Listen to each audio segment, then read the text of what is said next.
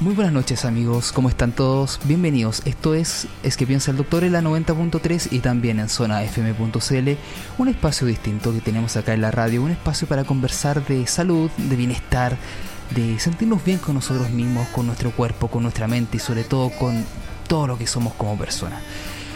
El día de hoy tenemos una invitada que vuelve a nuestro estudio. Había una conversación pendiente con ella, había una promesa hecha prácticamente la última vez que estuvo acá. Así que sin más que agregar, le doy la bienvenida a Emilia Santander, ella es psicóloga del Centro Médico Integral Patagonia. Vamos a conversar un poco de todo. Va a haber un popurrí de temas en el día de hoy que espero que ustedes en su casa o donde estén escuchando disfruten del programa de hoy. Emilia, ¿cómo estás? Buenas noches, bienvenida una vez más a Es que piensa el doctor en la 90.3. Buenas noches, muchas gracias por la invitación y, por esta, esta vuelta a la promesa, a cumplir las promesas. Ah, así es. Como dicen, no hay plazo que no se cumpla ni deuda que no se pague. Bueno, eh, en el último programa cuando estuvimos contigo hablamos muchas cosas, sobre todo hablamos eh, de estos procesos naturales, de crisis que existían, crisis normativa, crisis no normativa, hablamos un poco de todo eso. Pero quedó un poco en el tintero el tema de em, cómo aborda, sobre todo en un contexto actual donde hay un movimiento feminista que busca derechos muy propios, muy también eh, aceptables y muy obvios para, para la mujer. ¿Cómo aborda el, el, tema de la psicología esto? Por ejemplo, estos movimientos feministas, esta lucha de la mujer por un mejor día a día. Bueno, no solamente eso, sino que también cómo aborda la psicología el tema de la mujer. Yo creo que ese va a ser el tema grande que te voy a dejar planteado durante esta conversación. No sé si te parece. Me parece excelente. Claro, porque, por ejemplo, si hablamos, por ejemplo, del feminismo, hay una historia detrás. O sea, hay muchas revoluciones a lo largo de la historia donde las mujeres han buscado derechos tan básicos como, por ejemplo, trabajar, estudiar o acceder a la posibilidad de voto. ¿Qué más puedes decir con respecto a eso, por ejemplo? Eh, en cuanto a la psicología, dices tú. Claro, por ejemplo, ¿a qué responde esta necesidad de la mujer de buscar algo que para el resto de la gente es tan común y es tan obvio que, tengan que tener? Mm. Y que la mujer tenga que recurrir a movimientos fuertes para poder conseguirlo. Mm. Bueno, eh, primero decir que nosotros, que los seres humanos eh, aprendemos, ¿ya? Eh, y así como aprendemos y que para ello, para aprender, nosotros necesitamos la cognición y un, digamos, un desarrollo cerebral adulto en función de lo que necesitamos de alguna manera en función de la adaptación del ser humano al medio, a su entorno, eh, así como aprendemos también podemos desaprender, ¿ya? Entonces, ¿qué tenemos que desaprender? Obviamente, formas que hemos albergado como normales durante mucho tiempo el movimiento feminista de alguna manera lo que hace, eh, el feminismo en sí, es una réplica, es una contestación, una respuesta política, social, cultural frente a lo que a la mujer se ha entendido que la mujer ha tenido que hacer a lo largo del tiempo. Claro, hay una normalización cultural del rol de la mujer eh, que hasta el día de hoy se mantiene siendo que es tremendamente arcaico. Sí, sí, y justamente es a eso lo que de alguna manera se invita desde el feminismo también a cuestionar lo que se nos ha impuesto desde siempre, ya como la normalización de ciertos roles, características, eh, cargos, etcétera. Ahora, desde la psicología es interesante porque eh, uno lo podría ver como desde la estadística, como de alguna manera las mujeres constantemente o a lo largo de, de muchos años, desde que se estudia, digamos, por ejemplo, ciertos patrones de salud, la mujer siempre ha tenido mayor prevalencia, ya como por ejemplo el tema de la depresión, o eh, enfermedades que no están estadísticamente comprometidas en la salud de Chile, como son el caso de problemas de índole familiar, de arraigo cultural, ya que tiene que ver, por ejemplo, con la ganancia de dinero, la tenencia de los hijos, y que en salud eso no se tipifica, no se mm, no entra en la norma estadística, eso está por fuera, son como las todas las patologías que no están dentro de lo que es la depresión, ni los trastornos ansiosos, etcétera. Pero por lo general, hablando de los que sí están, en general la mujer es la que tiene mayor prevalencia desde hace muchos años. De hecho, la depresión está catalogada como prevalentemente mayor en la mujer. No digo que todo, pero prevalentemente se da en mujeres al igual que los trastornos ansiosos y todos los trastornos de diferente índole. Claro, porque yo recuerdo que cuando meses atrás estuvimos acá, Lorena Escobar, bueno, a Lorena le mandamos un saludo y un abrazo desde acá.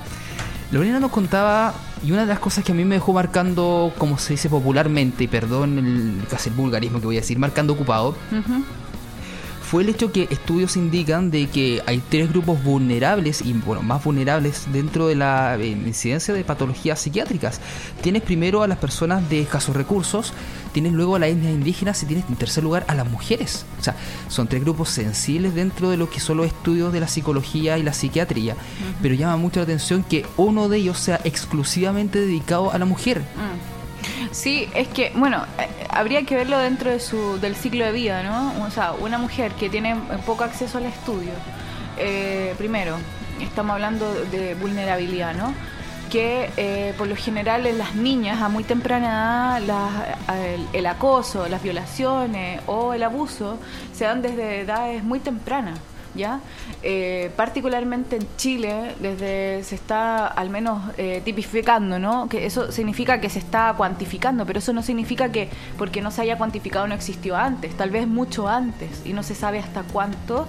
El 84% de las mujeres, según la OCAC, que es el Observatorio contra el acoso callejero, eh, tipificó de cuántas veces o en qué porcentaje las mujeres habían recibido un tipo de abuso y desde qué edad, ¿ya?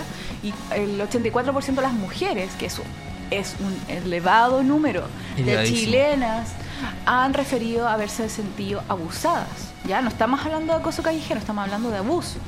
El abuso puede ser eh, desde que un hombre se te para, se para y te muestra, se muestra desnudo, te dice cosas obscenas, hay tocaciones, ¿ya?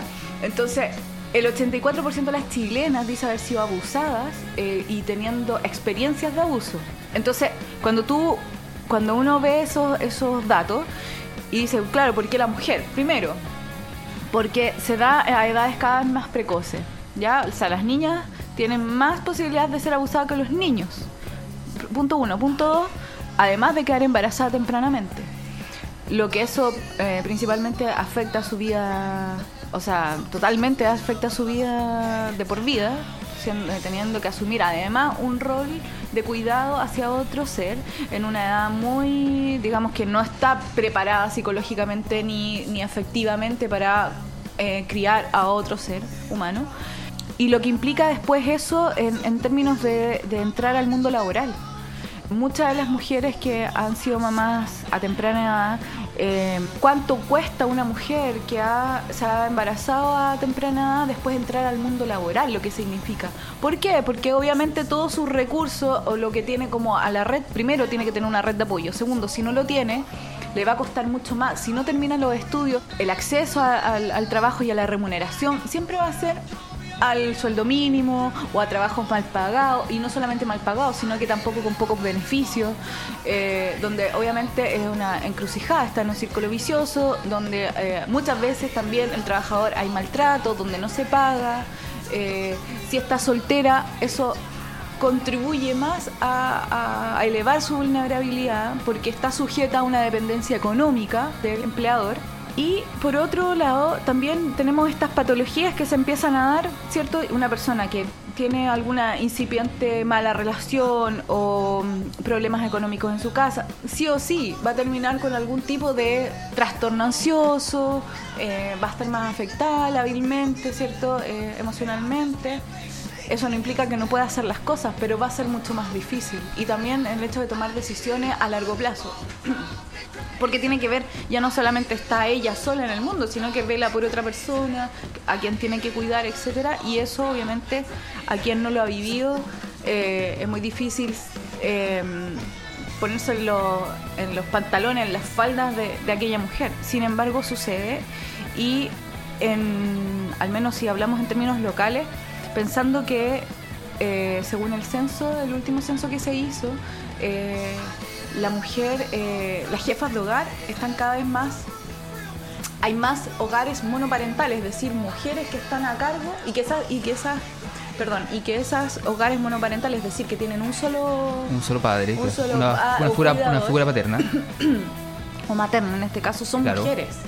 Son mujeres, principalmente mujeres. Entonces estamos hablando que cada vez tenemos sociedades donde eh, las mujeres cumplen un rol proveedor y también de cuidado, o sea, tienen doble cuidado. Doble, doble rol. Doble rol y que eso a la larga también estar vigente en el trabajo, etcétera, implica una sobredemanda.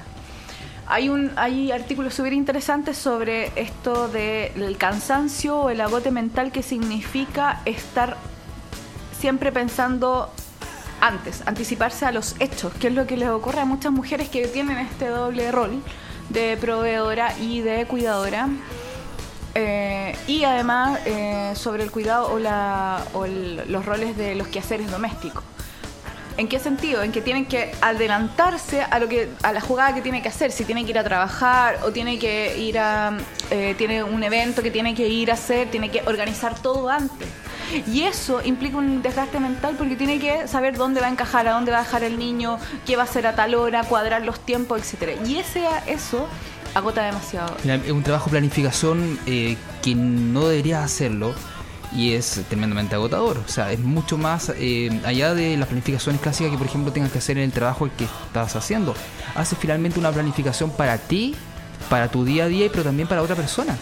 Y eso es algo que muchas veces los análisis olvidan.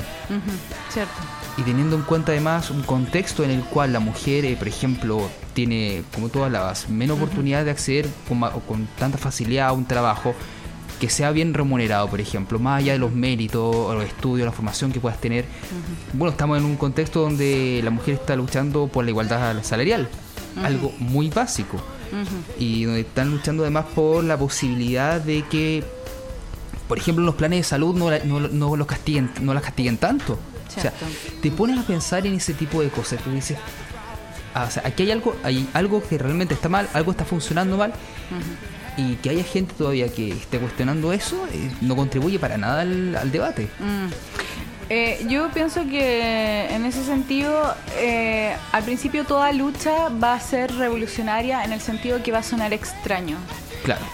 antes hablar de acoso callejero era prácticamente imposible, o sea... Porque se normalizó el, el piropo. Claro, era hablar del piropo era una cuestión que, pero cómo te va a molestar que te digan cosas lindas, o sea, ya de por sí se, se, tenía arraigado que era algo bueno. Entonces, todos todo estos, eh, los cambios sociales son así. Parten como algo tal vez molestoso, que no se entienda, Hay que una se cierta resistencia. Sí, todo, sí, todo el tiempo. Y yo creo que con el tema de, de, la igualdad de derechos de la mujer eh, y también frente a otras cosas tan... Porque hoy día, ahora estamos hablando, por ejemplo, de temas laborales y cosas del día a día que podría tener una mujer eh, porque es más vulnerable, digamos pero también hay cosas que tienen que atentan directamente contra su psiqui, que tienen que ver con estos, estos digamos, el concepto, no sé si lo han escuchado, del body shaming, que es como, una, como sentir vergüenza de tu propio cuerpo. ¿Y cuántas mujeres a veces no, hemos visto, eh, como que no representamos la norma de belleza que tendría que ser una persona rubia, eh, blanca, heterosexual, delgada, que cumpla cierto patrón como 60, 90 60 o 60, no, pues 60, 90. 90, 60, 90. Eso mismo. bueno, y nos hemos sentido súper mal por no eh, tener estos patrones, ¿cierto? Y ver como la moda de alguna manera representa a la mujer cuando en realidad lo único que hace es como echar por debajo lo que somos realmente, que las mujeres tenemos curvas, sobre todo la mujer latina, eh, tiene curvas, tiene acumulación de grasa, tiene celulitis y tiene un montón de otras cosas, no necesariamente que tenga que ver con la, con la obesidad, sino que mujeres flacas también pueden tener ese tipo de problemas y de alguna manera nos avergüenza porque no somos perfectas.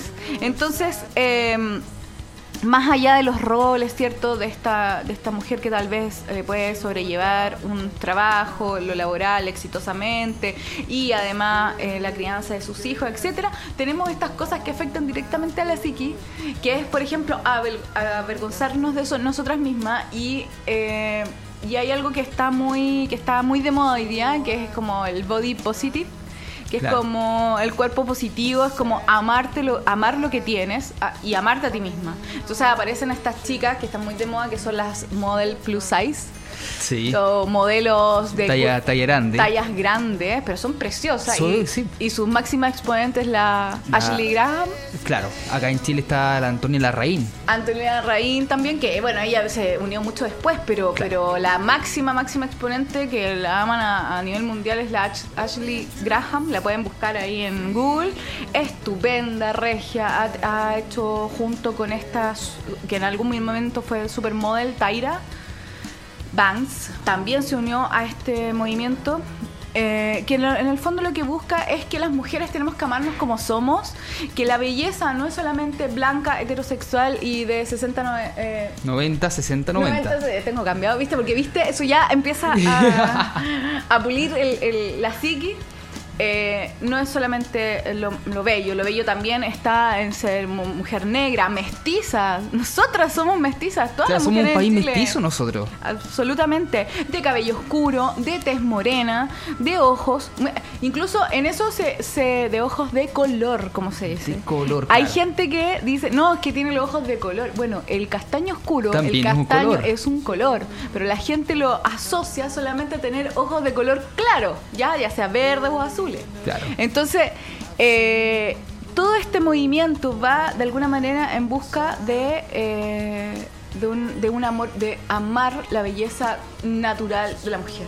¿Ya? Que tiene que ver con esto, con ser un poco más rellenita, con no cumplir con los patrones de estándar de la moda, que además, digámoslo de otra manera, la moda eh, como tal eh, es un una reproducción de machismo a, a mayor escala y además aspiracional, porque más encima estas mod- supermodelos ultra flacas que para llegar a, lo que- a, a- a tener esas tallas pasan un hambre, lo pasan terriblemente mal. Sí, eso ya iba. con uno problemas de anorexia desde niña, y, pero que de alguna manera representan lo aspiracional, es decir, a lo que uno quiere llegar a Es un modelo irreal finalmente. Al común de la gente, al común de las mujeres. Cierto. Te das cuenta también, por ejemplo, de las muñecas. O sea, el tema, la polémica eterna que ha tenido, por ejemplo, la Barbie con respecto a que no representa un modelo femenino real, que es Cierto. extremadamente flaca, que es extremadamente desproporcionada. ¿Te das cuenta de eso? Mm, cierto. Y bueno, lo- con lo otro que te quería comentar, que tal vez una brutalidad con respecto a esto, es el hecho de que, claro, nosotros hablamos del body shaming, que es esta vergüenza que siente tanto hombres como mujeres, pero más las mujeres. Pero esto responde también al contexto cultural donde te dicen que tienes que estar de cierta manera, porque finalmente el hombre igual hay como un modelo ideal donde el hombre tiene que ser alto, musculoso, todo marcado, pero finalmente yo siento que al hombre le da lo mismo, porque no se lo remarcan. O sea, mira, yo lo personal soy súper flaco, muy flaco. No, no soy ni fornido ni musculoso. Pero nadie me dice nada con respecto a eso. Y yo he vivido 26 años de mi vida de la misma forma. Pero a la mujer ya desde chica le dicen que tienes que cuidarte, que no seas gordita, que cuidado con el peso. Después crecen, se convierten en adolescentes, exactamente lo mismo, y empiezan a aparecer problemas, por ejemplo, como la bulimia y la anorexia, que también son muy frecuentes en las mujeres, sobre todo en adolescentes. Exactamente, de hecho es la tasa más alta de, digamos, está prevalentemente en mujeres que en hombres. Eh, mira, respecto a eso, eh, creo que tiene que ver un poco justamente con esto de como de avergonzar el cuerpo, justamente. Claro. Como eh, en el fondo que si tú no eres el, El de revista. el de revista eh, no vales. Y eso tiene que ver también eh, un poco... Mira, desde el patriarcado lo que se entiende es, es que existe una cosificación del cuerpo de la mujer. Es decir, que el cuerpo de la mujer tiene que ser deseable. O sea, no solamente eh, vale con que tú tienes que ser flaca, sino y que te quepa un vestido, ¿ya? Sino que además ese cuerpo tiene que ser deseable. Entonces tú ves modelos que siendo delgadas y teniendo una figura, digamos, eh, de delgadez, etcétera, además posan sexy. ¿Qué significa eso? Que es deseosa y que tiene que ser eh, como si fueran de ver- cuerpos de mujeres que, que incitan al deseo masculino. Porque además se ha hecho estudios sobre el placer femenino que ese es un temón, o sea, hablar del placer femenino de verdad es muy entretenido. Deberíamos hablarlo, pero, en una edición nocturna, nocturna de, de, aquí hay mujeres que además venden, venden juguetes para el deseo sexual femenino y es súper interesante poder hablar de eso porque existen muchos mitos a- al... al- como por ejemplo, no sé, que la mujer eh, deja de tener deseo después de casada. O después del primer hijo. Que no existe... que no existe la masturbación femenina, etcétera, etcétera. Pero eso es un temón que yo creo que deberíamos dejarlo para otro programa. Sí. Pero volviendo al tema, yo eh, creo que eh, hace referencia a lo que tú dices, eh, a no estar digamos, en lo alto, en la palestra de la belleza, por justamente por la cosificación, que no le pasa a los hombres, porque tenemos que entender que de alguna manera el machismo lo que ha hecho ha sido una reproducción cultural y social sobre sobre la base de entender que la mujer es más débil, no se la puede o es un ser aparte. Aunque se diga lo contrario, pero cuando tú ves los roles de género, cuando ves la brecha salarial, cuando ves que eh, la mujer, eh, que el consentimiento mutuo de una mujer para tener relaciones sexuales, por ejemplo, si minimiza, tú estás hablando en el fondo que la mujer está siendo vista como un objeto de deseo. Y, y- y que eso es a nivel muy inconsciente, es decir, lo muestran en televisión, esta misma modelo que te digo, que no solamente tiene que tener un estándar de belleza de delgadez, sino que además tiene que ser deseable. Entonces aparecen modelos eh, con Em. posturas muy extrañas, ¿cierto? Yo les voy a recomendar, porque hay porque hoy día todo, hoy día desde el feminismo se critica mucho eso, a la Celeste Baber. Buscan- búsquenla en Instagram o en Facebook, Celeste Baber. Ella es una comedianta norteamericana que hace exclusivamente eso, hace alusión a lo que tratan de mostrar las modelos, que no solamente esta delgadez extrema, sino que además la cosificación, es decir, que, que el cuerpo femenino sea deseable. Entonces ella parece muy divertida porque muestra una foto de una modelo que está posando, no sé, muy... ah, mostrando sus atributos, con el poto parado, ¿cierto? Con super Creo, creo, creo haberla visto. Y ella, y ella parodia, pero de una forma muy, Claro, muy por- chistosa. Porque además Muy es- y porque, sí, muy burda porque además lo que hacen las modelos y lo que ha tratado de hacer la industria del modelaje es muy burdo. Entonces, O sea, es hacer burdo lo burdo, algo más complicado todavía. Obvio, y además algo tan estúpido como, por ejemplo, si queréis vender libros, aparece, en vez de aparecer un libro, la temática del libro, el resumen, qué sé yo, que es lo que a ti te interesa del libro, aparece una mujer en traje de baño o bikini muy sensual mostrándote el libro. Eso es algo realmente, hoy día es algo estúpido. O sea, inclusive desde, la, desde, el mundo intelectual es algo estúpido, porque lo que busca, finalmente, ¿qué está detrás de eso? Es la cosificación del cuerpo de la mujer, la mujer como objeto de deseo, no como, no como un, un ser pensante, no como un ser que tiene una opinión, sino que simplemente alguien que está ahí y que porque es bonita.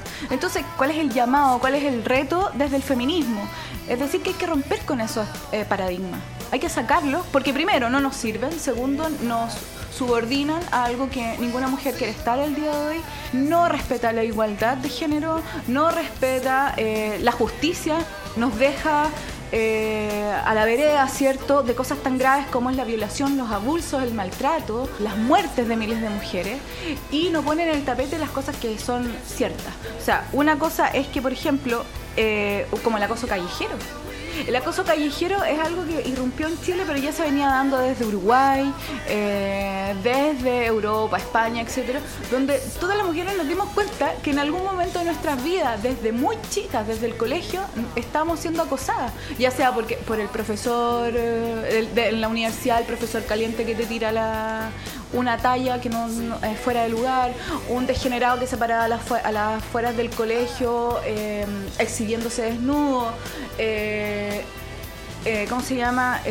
Niñas, que incluso aquí en Puerto Natales han habido casos de hombres que se bajan de la camioneta con serias intención de violación. O mujeres que simplemente no puedes andar libremente por la calle de noche porque alguien te va a violar. O sea, eso lo hemos normalizado a tal punto que es mejor no salir de noche. Y si sale de noche... Salir ah, acompañada.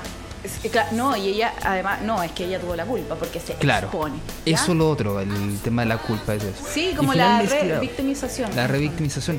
Y finalmente todo esto eh, conforma un, un patrón que no es real a lo que es el día a día de la, de la, de la sociedad.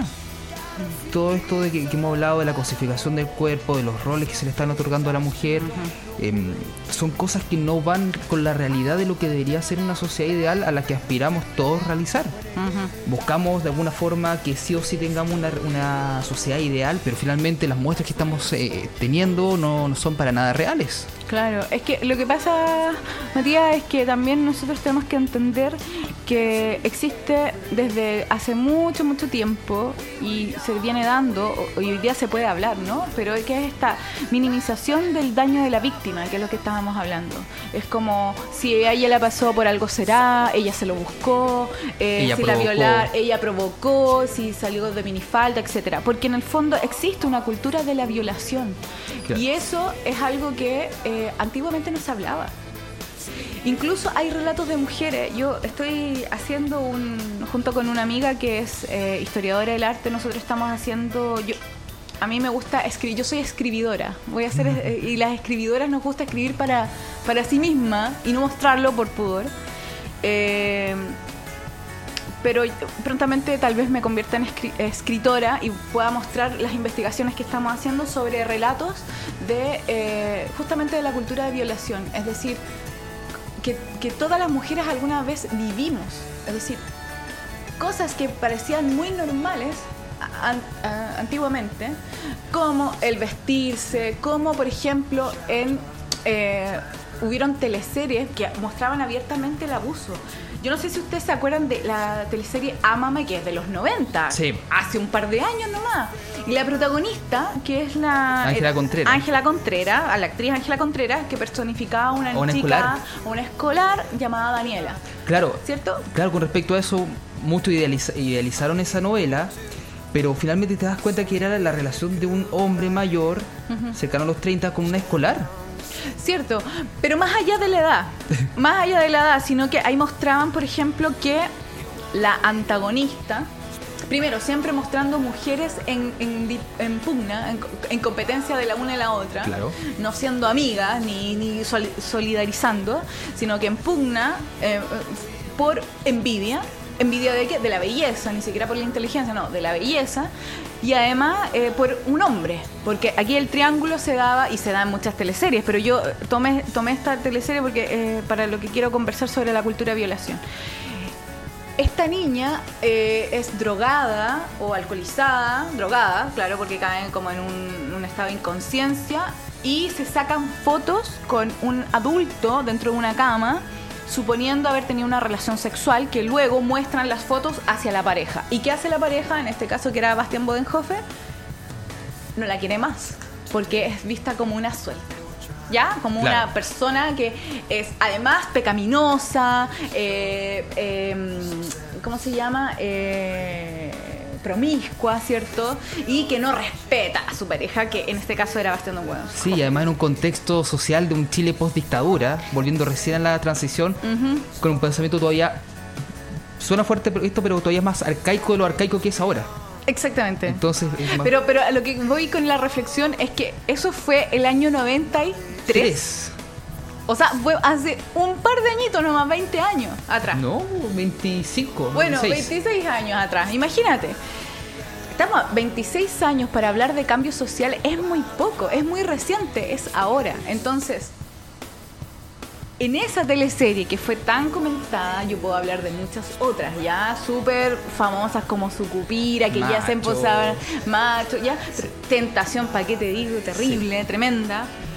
Eh, pero cómo de alguna manera la mujer era, era, se normalizaba el tema de la violación, del abuso, abiertamente a una niña menor de edad. ¿Ya?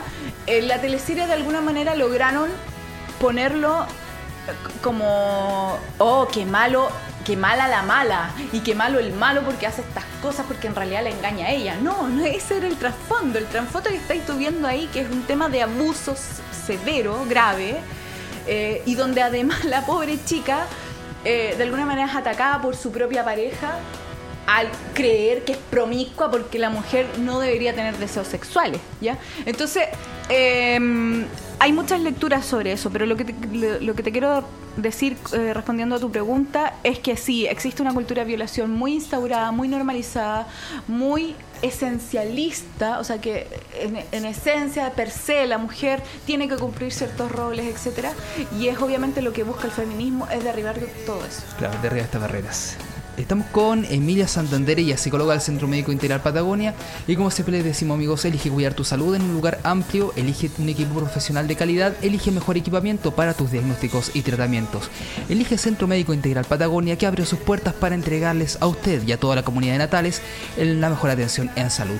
Contamos con un equipo profesional de excelencia en las áreas de medicina general, pediatría, traumatología, ginecología, enfermería, nutrición, kinesiología fonoaudiología, psicología, tecnología médico otorrino, obstetricia y puricultura y mucho más, con un equipamiento técnico único y de primera calidad para nuestra ciudad y un amplio lugar de atención pensado en hacer de tu visita una experiencia acogedora.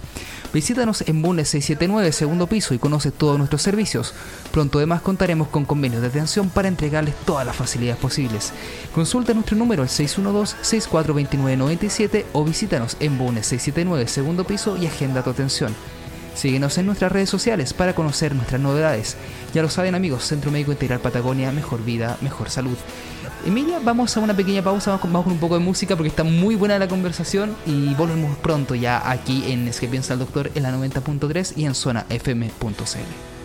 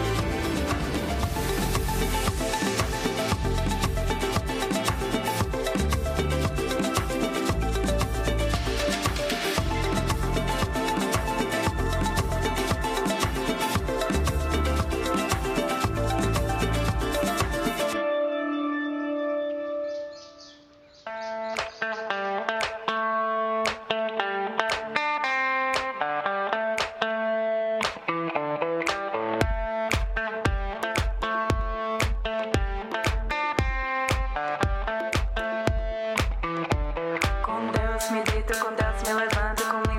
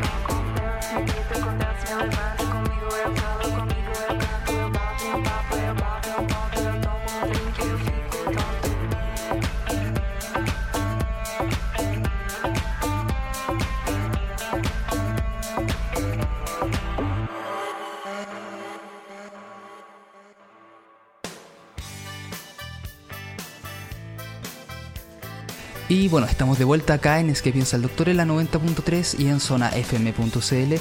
Y les recuerdo además que no hay nada más bello que una sonrisa, porque una sonrisa enamora, conquista y además logra muchas cosas. Por eso ven y cuida la tuya junto a un equipo experto. Clínica Dental Prado te espera para entregarte la mejor atención odontológica de nuestra ciudad. Tenemos eh, atención de odontología general, urgencias dentales, endodoncias, implantología, rehabilitación oral y ortodoncia con profesionales de renombre y experiencia en nuestra ciudad. Agenda tu hora al más 569-6501-9543 o al 612-691694 o simplemente dirígete a nuestra clínica ubicada en calle Manuel Señores 395, esquina Tomás Rogers y conoce nuestro espacio pensado para ti. Síguenos en Facebook y conoce nuestros convenios vigentes con Caja Los Andes, Copeuch, Isapres y mucho más. Visita nuestra página web implantesnatales.cl para más información. Sonríe con ganas junto al equipo de Clínica Dental Prado, ubicada en calle Manuel Señores 395, esquina Tomás Rogers. Experiencia y calidad que nos avala para que sonrían junto a nosotros. Estamos junto a Emilia Santander, ella es psicóloga des- del Centro Médico Integral Patagonia. Estamos hablando un poco de esta relación de la psicología con la mujer y finalmente hablar mucho sobre el tema de, de lo que es la mujer hoy en día en la sociedad y cómo finalmente hemos visto o cómo ha crecido la imagen de la mujer en, en, la, en el día a día. Bueno, eh, te voy a llevar a un, a un tema un poco, un poco diferente porque aparte de ser psicóloga, durante un tiempo fuiste estandapera. Hiciste Quise hacerlo, quise hacerlo. Me, me inscribí a un, a un taller. a un taller de stand-up que se hizo el año pasado con Caru Garzón, que ella ya ha venido tres veces a Puerto Natal a hacer sus talleres. Son muy divertidos, uno lo pasa súper bien. Y me arriesgué, tomé el curso. Yo, yo me acuerdo que fui con la exclusiva... eh, ¿Intención? y no, con la exclusiva prohibición de que solamente yo iba a hacer stand-up con ellas en, en el encierro. Hasta que me dijeron, oye, pero ¿por qué no lo presentáis? ¿Por qué no lo presentáis? ¿Por qué no lo presentáis? Bueno, igual me presenté y estuvimos en un show que se llamó Ocho Horas Bajo Cero, que fue muy divertido, eh, en el bar, en el pub La Vertiente, Ay, a las 9 de la noche. Y hubo lleno total, de verdad, fue muy bueno. qué buena. Sí, fue muy bueno, fue una muy buena experiencia y primero darte cuenta que hacer reír no es fácil. No, no es fácil para nada. Pero también, a, a raíz de todo esto, darse cuenta que en el fondo la- los eh, tenemos los roles están tan marcados y, y como que eh, lo que tiene que hacer la mujer nos, nos tiene, los que tiene que hacer la mujer entre comillas, nos, nos vienen machacando esto desde muy tierna infancia, o sea, incluso desde los dibujos animados y fue uno de las fue una de las temáticas que yo abordé para poder hacer reír. Entonces agarré los monitos ochenteros, noventeros, que yo vi al menos, Eh, yo tengo que recordar que tengo 36 años, entonces yo veía todo lo que era eh, en Santiago, más encima eh, veía lo que era RTU, televisión, en- antes de irme al colegio, porque yo iba en la tarde. Eh, entonces alcancé a ver un montón de dibujos animados, además que me encanta ver te- el pipiripao y además me encanta ver tele. Entonces eh, hice un stand-up basado en los dibujos animados femeninos y cómo de alguna manera ellos cumplían eh, una trama, una trama en común. A pesar de que eran muy distintos entre sí, eh, por la trama, digamos, por el guion que tenían, pero la trama en sí tenía varias cosas en común. Entonces, la primera era que eh, todos los dibujos femeninos, si uno se fija bien, todos, todos tienen varias características comunes. Y una de ellas era que era una estética estandarizada, es decir, eran rubias, eh, las protagonistas, eran flacas y con cuerpos esculturales. Entonces tuve ahí, por ejemplo, eh, Candy, Candy Candy, que yo sé que aquí la vieron. Rubia, ¿cierto? Con una voz que hablaban todas así, cumplían Sí, y aparte, y aparte con, con tono tan meloso, Tan, tranquilo. Tan tranquilo, porque la mujer tiene que saber comportarse, hablar adecuadamente. Porque antes de ser mujer es señorita. Es claro, exacto, todas esas, esas cosas que nos han enseñado que fueron parte del pasado, ¿cierto? Entonces, eh, hoy día, entonces tienen una estética estandarizada, son rubias, son flacas y tienen cuerpo escultural. Eh, por ejemplo, una gran heroína en su tiempo fue Chira, por ejemplo. Y Chira tenía Claro. un cuerpo que no llegaba, no, era, eh, era fornido, no tenía grasa, pero era escultural. Porque, pero- claro, era, era la, la representación femenina de He-Man. Claro, Por tanto, tenía que cumplir las características más o menos físicas Era pechugona, las tetas súper bien puestas, las piernas con, o sea, cero grasa, cero celulitis, ¿cierto? Súper escultural y todo. Y rubia.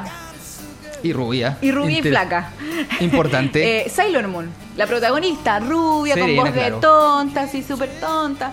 Eh, la- todas las chicas flacas, ¿ya? Pero ¿quién es la protagonista? Una rubia. Eh, la pitufina, rubia, que tiene que andar en tacos y siempre bien vestida, o con joyas, o vestidos. ¿Ya? Entonces eso te muestra que hay una, est- una estética eh, bien como común a todas. Eh, bueno, ¿para qué hablar de las princesas Disney? pues? Oh. Eh, eso, ya. Todas rubias, casi todas en su mayoría, eh, protagonistas, y si no blanca, Flacas. ya. Delgadas, por supuesto, con un índole de fragilidad. Y también, eh, siempre, siempre, también hay una trama que se repite en todas, que todas tenían una vergüenza de algo de sí mismas. Claro. Todas, absolutamente todas. Candy eh, se avergonzaba por su, por su historia de infancia, es decir, por haber sido adoptada, por haber vivido en el hogar de Pony, eh, por no tener estudios. Eh, eh, después, si lo vemos a lo largo de, mm, ¿cómo se llama? Eh, Lady Oscar, que te estaba contando fuera de micrófono, eh, avergonzada por ser mujer, ¿ya? Porque desde muy temprana edad su padre se avergonzaba de ella por haber nacido mujer. Entonces, todas tienen esa trama que se avergüenzan de algo. Todas necesitan ser salvadas, ¿ya? Casi siempre por un hombre quien termina como héroe. Todas. Es- Eso es transversal en todas las series animadas de, de dibujos eh, animados femeninos. eh, en la trama 80-90, años 80-90. La antagonista siempre, siempre es mujer. Es muy raro que exista un antagonista hombre en los monos animados femeninos. Siempre es mujer. Una mujer mala, perversa, ¿cierto? Despiadada. Y que está todo el tiempo con duelo con la protagonista. O sea, no pueden ser amigas, no pueden ser compinches, no puede haber sororidad. No, no, no hay nada de eso. Siempre es la mala. Eh, y eh, siempre eh, hay peleas entre las mujeres. Las amigas son desleales, siempre, nunca tan amigas o no existen prácticamente en la vida de la protagonista. Así podemos, volviendo a Candy, por ejemplo, que su mejor amiga era Annie, cuando a Annie la adoptan, eh, Annie se desconoce completamente a Candy. No la pesca, pero ni en bajada, ¿cierto? Entonces de- pasan ese tipo de cosas. Es- esos son los mensajes subliminales que uno ve a partir del feminismo, con cómo nos han criado, cómo nos ponen los objetos de infantiles a disposición. Eh, y los hombres antagónicos, si existen, te quieren violar o son unos tarados. Como el caso de Ángel, ¿cierto? Claro. Donde estaba Elisa, que era súper mala. Elisa era despiadada con, con Ángel, la niña de las flores.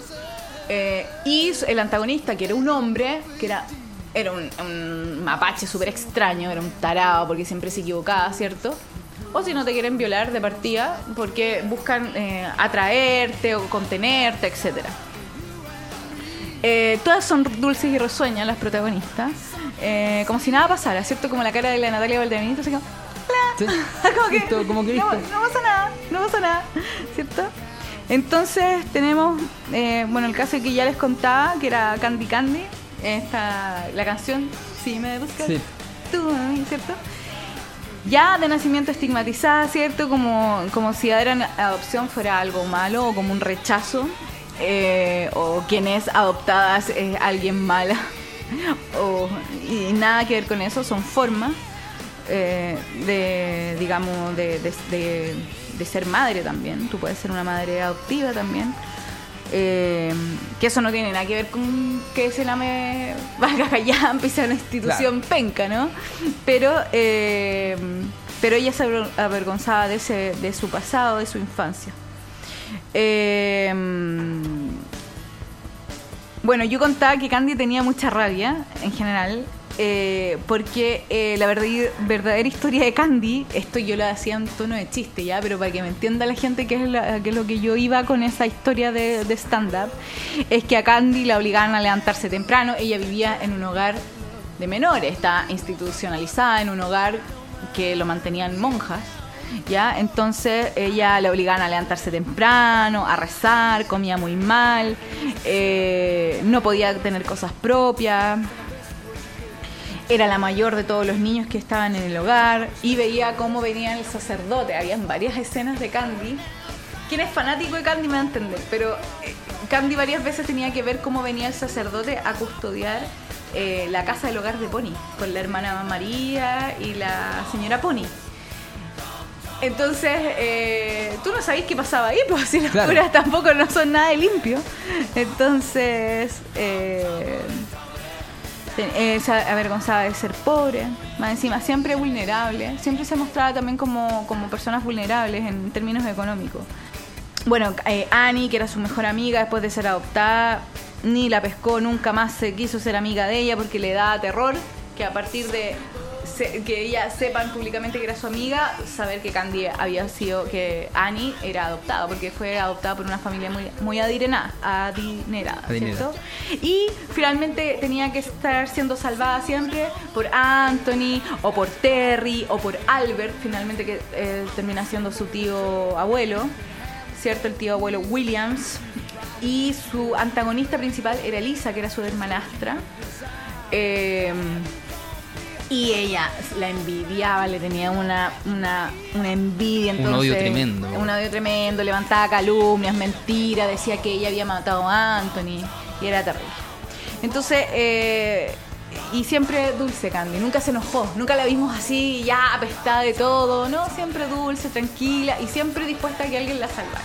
Entonces son como estereotipos en el fondo que desde niña nos hicieron ver para dibujos animados femeninos, este, eh, digamos, eh, anime, cómics eh, hecho para mujeres, eh, con este tipo de, de tramas, ¿cierto? Con una belleza estandarizada y todo. Lo mismo pasaba con Angel, la niña de las flores, también rubia, flaca, dulce, angelical, ¿cierto? Ayudaba a sus amigos, el perro y el gato, ¿cierto? Eh, y, la, y la antagonista se llamaba Malina. Estaba, ella era vestida de azul y ella siempre, curiosamente, siempre las antagonistas, si no eran rubias, también tenían el pelo oscuro. Tenía el pelo oscuro y están vestidas oscuro también. Sí, que tienen col- color oscuro, sí, es precioso el negro, a alguien le puede encantar, y, y el pelo castaño oscuro precioso, y, y ¿por qué siempre la mala? ¿Me entiendes? Estos son mensajes subliminales, como para decirle Claro. a la niña, mira, si tú te vistes de tal manera o, o tienes el, el pelo de tal color, porque recordemos que Candy, Angel son personajes de los años 70, famosos en Occidente en los años 80, donde eh, todo el tema del apartheid y todo esto del, del- del todo contra la raza negra post, eh, post guerra mundial, ¿cierto? Segunda guerra mundial, donde el, el- rubio era una exacerbación de lo bello y, y de lo deseable, ¿cierto? Entonces nadie hubiera podido pretender en esos años sacar una modelo con un pelo color oscuro. De hecho, yo me acuerdo hace. ¿Cuánto habrán sido? 10, 12 años atrás, cuando salió La Princesa y el Sapo de Disney. que fue como el revuelo de que primera vez que Disney hace una princesa afro. ¿Cierto? Primera vez. ¿Cuánto? ¿Cierto? Disney viene haciendo películas desde los años 30. ¿Cierto? Tú sabes, demoraron 70 años en hacer una protagonista afro. Sí. Y eso tiene que ver con que en- en- justamente lo que estamos hablando, con como la- lo, lo aspiracional que tiene todo esto además, que son cuerpos, que son seres humanos blancos, de raza blanca, rubios, porque esa es como la perfección, ¿no? Claro. Eso es lo que se busca, como el- si tú miras la publi- las publicidades es muy interesante porque tú mirando la publicidad te das ¿Te cuenta das cuenta de eso? ¿A qué, sí, ¿a qué aspiramos? Y todos aspiramos pareciera, ¿no? Incluso yo voy a hacer una crítica. Estamos hablando nosotros del centro médico, nuestro querido centro médico y todo. Pero miremos la publicidad. Tenemos niños rubios en la publicidad, ¿cierto? Y eso no está bien, eso tenemos que cambiar. Entonces, eh, porque los niños son de todos los colores y todos son válidos y todos podemos ser aspiracionales. El tema es que no lo tenemos así. Entonces, eh, ¿por qué? Porque hay uno, y, y esto se viene hablando desde mucho tiempo, el feminismo, una de las cosas que también abarca, tiene que ver con la afrodescendencia. Noso- los Chi- Chile completamente somos mestizos. Por eso no tenemos tanto rubio, como sí lo pueden tener, por ejemplo, los brasileros, que tuvieron mucha llegada a emigrantes eh, europeos. Pero en Chile no. En Chile también tuvimos un largo periodo de esclavitud y nosotros, y nosotros ahora con los haitianos, los venezolanos, nos horrorizamos. Entonces, eh, también hay un cuestionamiento sobre la belleza y la estética. ¿Ya? Porque no todo lo bonito va a ser rubio, ni tiene que ser blanco, ni flaco. ¿Me entiendes? A eso va, el, el- el- digamos, la, la crítica sobre esto. Que yo lo hice en un stand-up, pero en el fondo lo que estamos diciendo es que, ojo, ¿a quién estamos aceptando? Porque nosotros no te- nunca hemos hablado de inmigrantes españoles, por ejemplo, y está lleno, en Santiago está lleno. No son mal vistos, los argentinos tampoco. Sí, a eso iba. Yo, por ejemplo, soy un convencido de que, por desgracia, los extranjeros acá en este país tienen dos, eh, dos connotaciones. Dependiendo de dónde vengan, porque finalmente el haitiano, el venezolano, el colombiano son inmigrantes. Pero, por ejemplo, el español, el inglés, el alemán, que por ejemplo no en la décima región está lleno, Mm. eh, los croatas acá, y en el norte igual, ellos no son inmigrantes, ellos son extranjeros. Claro, O hay son como una colonos. diferencia. Claro, hay una- hacen como una diferencia semántica sobre lo mismo. en el Claro, o colonos directamente. Por ejemplo, yo vengo de Futrono. Futrono es eh, región de los ríos, Valdivia, y toda esa zona desde Temuco hasta Puerto Montt es la colonización alemana fue fuerte. Y hasta el día de hoy se habla de que los colonos alemanes, de los colonos alemanes, de los colonos alemanes, cuando vinieron pr- prácticamente en las mismas condiciones que eh, vinieron, que vienen hoy por hoy los haitianos o los venezolanos. La diferencia nomás es que el Estado los paró. Esa es la diferencia. ¿Por qué? Porque el Estado no ha querido reconocer, los gobiernos de turno no han querido reconocer que sí hay una supremacía, de alguna manera, del color de la raza, porque sí somos racistas. Claro. Entonces, bueno, esto también de fondo es esto, ¿no? También el feminismo eh, tiene un área.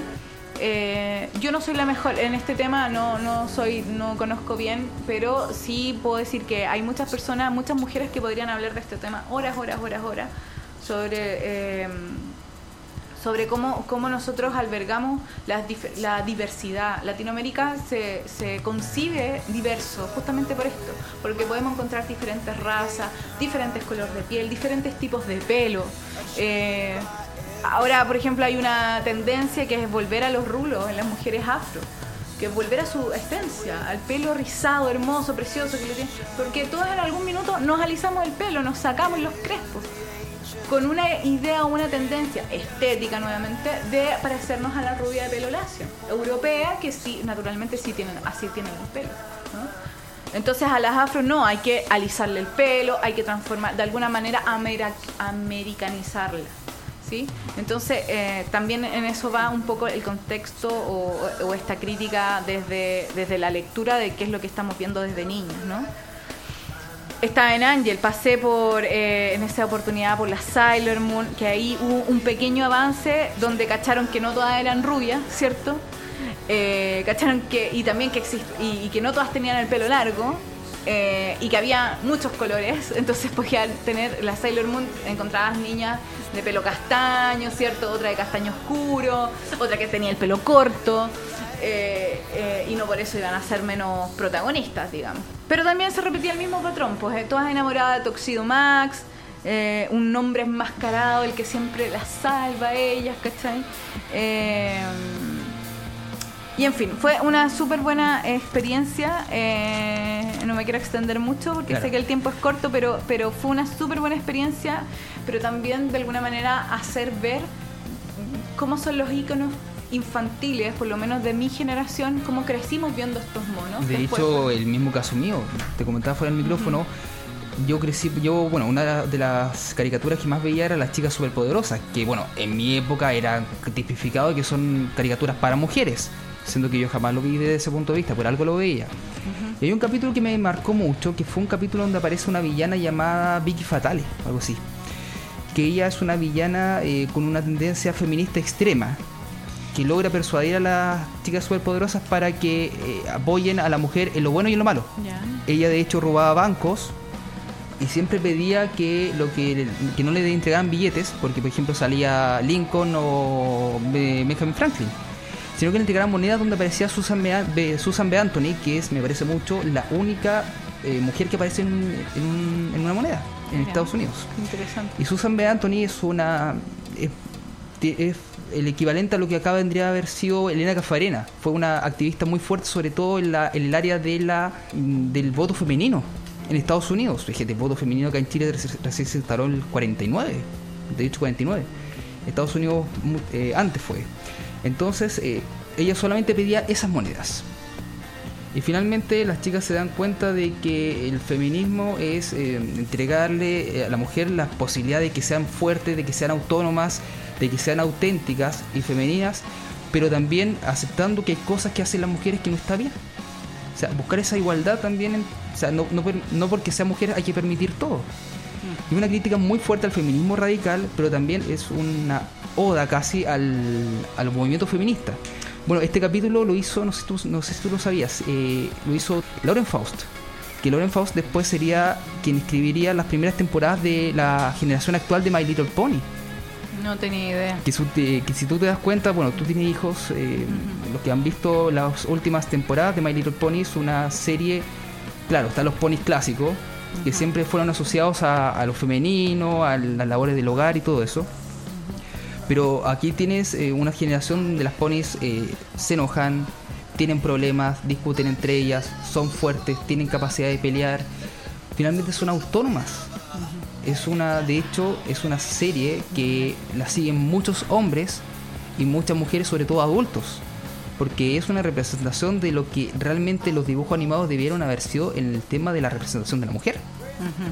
Mira, qué interesante. No, no, no tenía idea y, me parece súper importante lo que estás diciendo porque eh, finalmente, eh, claro, lo que busca... Importante lo que dijiste sobre el tema de la...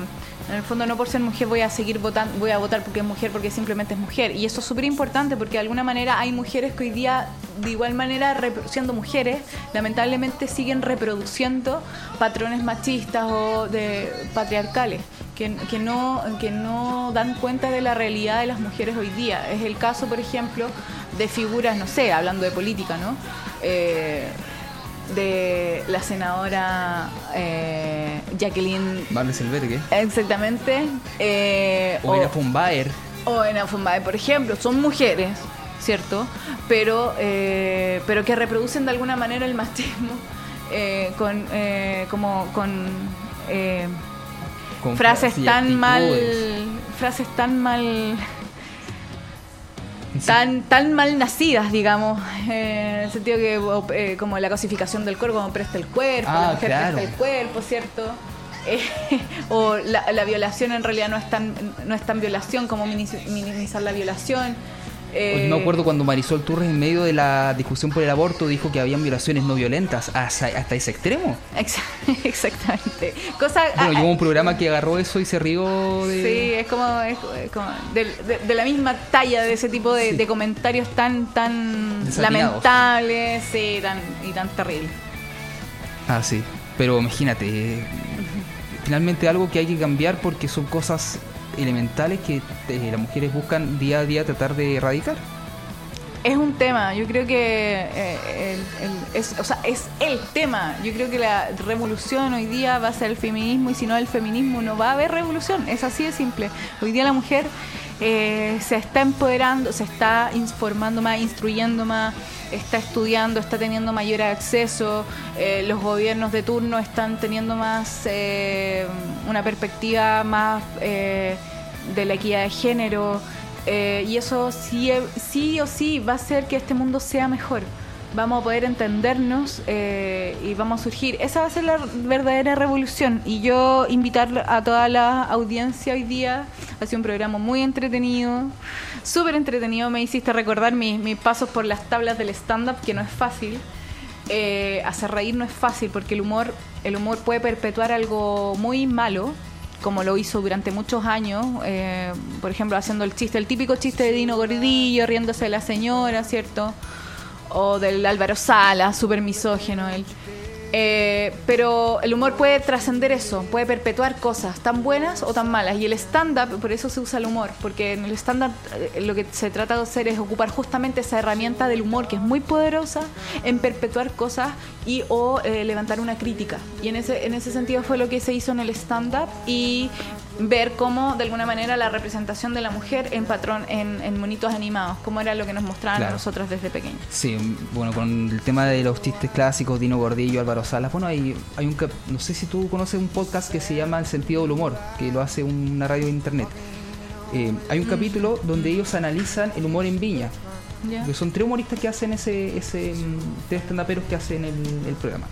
Analizan el humor en Viña y analizan sobre todo en la parte de Dino Gordillo, lo que fue la rutina y cómo finalmente él representa un tipo de humor que va en retirada, que es hasta alturas políticamente incorrecto y hasta grotesco, por decirlo de alguna manera.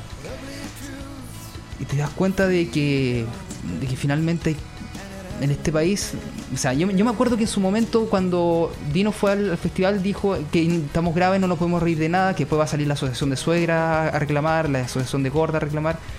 Pero no se trata simplemente de que va- vaya la suegra o las gordas a reclamar, sino que simplemente hay, hay un tema que existe el límite en el humor. Tú como estuviste en un, en un proyecto así lo sabes. Pero que finalmente el humor es una herramienta tan poderosa, que yo mismo lo he dicho en mi programa, es una herramienta tan poderosa de crítica social, eh, al punto que antiguamente el bufón era el único autorizado a reírse del rey. Estoy hablando de la época de la monarquía, de la época de los, de, de los imperios. Por, eh, porque finalmente el humor es una herramienta para criticar lo que está pasando actualmente. Exactamente, cierto. Así es. Bueno, eh, Emilia, se nos acabó el programa. Pasó muy rápido esta segunda parte, ¿ah? Sí, muy Realmente rápido, entretenido. muy Al- entretenido. los- ¿Alguna reflexión final para comenzar a cerrar el programita del día de hoy? Invitar a la audiencia a leer sobre feminismo, instruyanse, lean. Es importante, no porque uno se lo diga, porque esté de moda, sino que también instruirse qué es lo que busca detrás de todo esto eh, el movimiento feminista.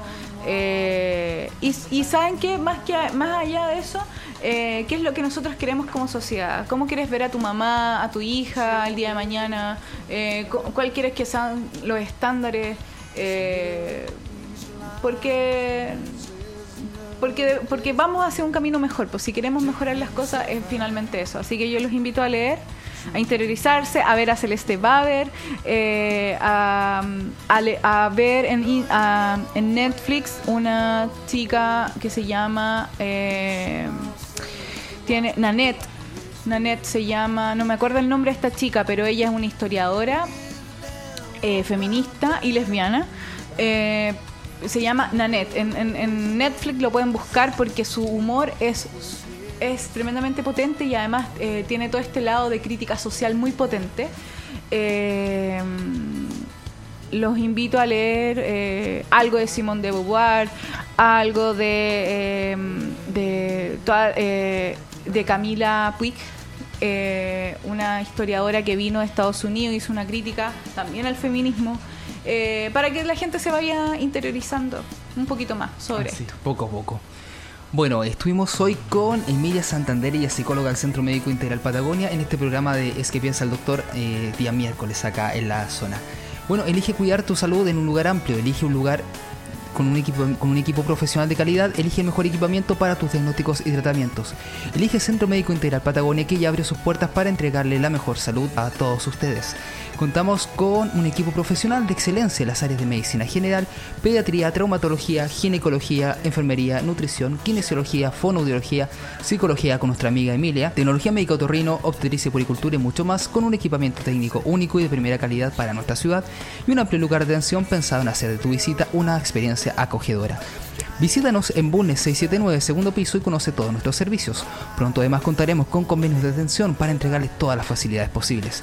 Consulta nuestro número el 612-642997 o visítanos en Bulnes 679, segundo piso y agenda tu atención. Síguenos además en Facebook e Instagram como Centro Médico Integral Patagonia y conoce todas nuestras novedades. Ya lo saben amigos, Centro Médico Integral Patagonia, mejor vida, mejor salud. Y además, no hay nada más bello que una sonrisa, porque una sonrisa conquista, enamora y logra muchas cosas. Por eso ven y cuida la tuya junto a un equipo experto. Clínica Dental Prado te espera para entregarte la mejor atención odontológica de nuestra ciudad. Tenemos atención de odontología general, urgencias dentales, endodoncia, implantología, rehabilitación oral y ortodoncia, con profesionales de renombre y experiencia en nuestra ciudad. Agenda tu hora al más 569-6501-9543 o al 612-691694 o simplemente dirígete a nuestra clínica ubicada en calle Manuel Señores 395, esquina Tomás Rogers y conoce nuestro espacio pensado para ti. Síguenos en Facebook y conoce nuestros convenios vigentes con Caja Los Andes, Copeuch, ISAPRES y mucho más. Visita nuestra página web www.implantesnatales.cl para más información. Sonríe con ganas junto al equipo de Clínica Dental Prado, ubicada en calle Manuel Señoret 395, esquina Tomás Rogers. Experiencia y calidad que nos avala para que sonría junto a nosotros. Bueno, esto fue Es que piensa el doctor en la 90.3 en este programa que hemos estado junto a Emilia Santander compartiendo un poco sobre la mirada de la psicología, de la, la mirada femenina de la psicología hacia todos los movimientos feministas y también cómo eh, hemos creado finalmente una sociedad a partir de, de este punto de vista de, de la mujer, por decirlo menos. Emilia, muchas gracias por venir. Gracias a ti por la invitación. como Parece siempre. que quedó una, invita- una invitación, hay un tema pendiente que podemos eh, hablarlo quizás más adelante en algún momento. Ujú. Pero como te digo siempre, las puertas están abiertas cuando quieras venir. Esta es tu casa y estamos dispuestos a recibirte. Muchas gracias. Así que eso, muchas gracias a todos por escucharnos. Un abrazo gigante a todos quienes formaron parte del día de hoy de que piensa el doctor acá en la zona 90.3 y también en zona fm.cl. La invitación es a continuar en la buena sintonía de Radio Zona acá en Puerto Natales, la mejor música, la mejor buena onda para todos ustedes. Y también en 7 días más nos vamos a reencontrar acá en Es que piensa el doctor en la 90.3 en Radio Zona. Muy buenas noches, chao.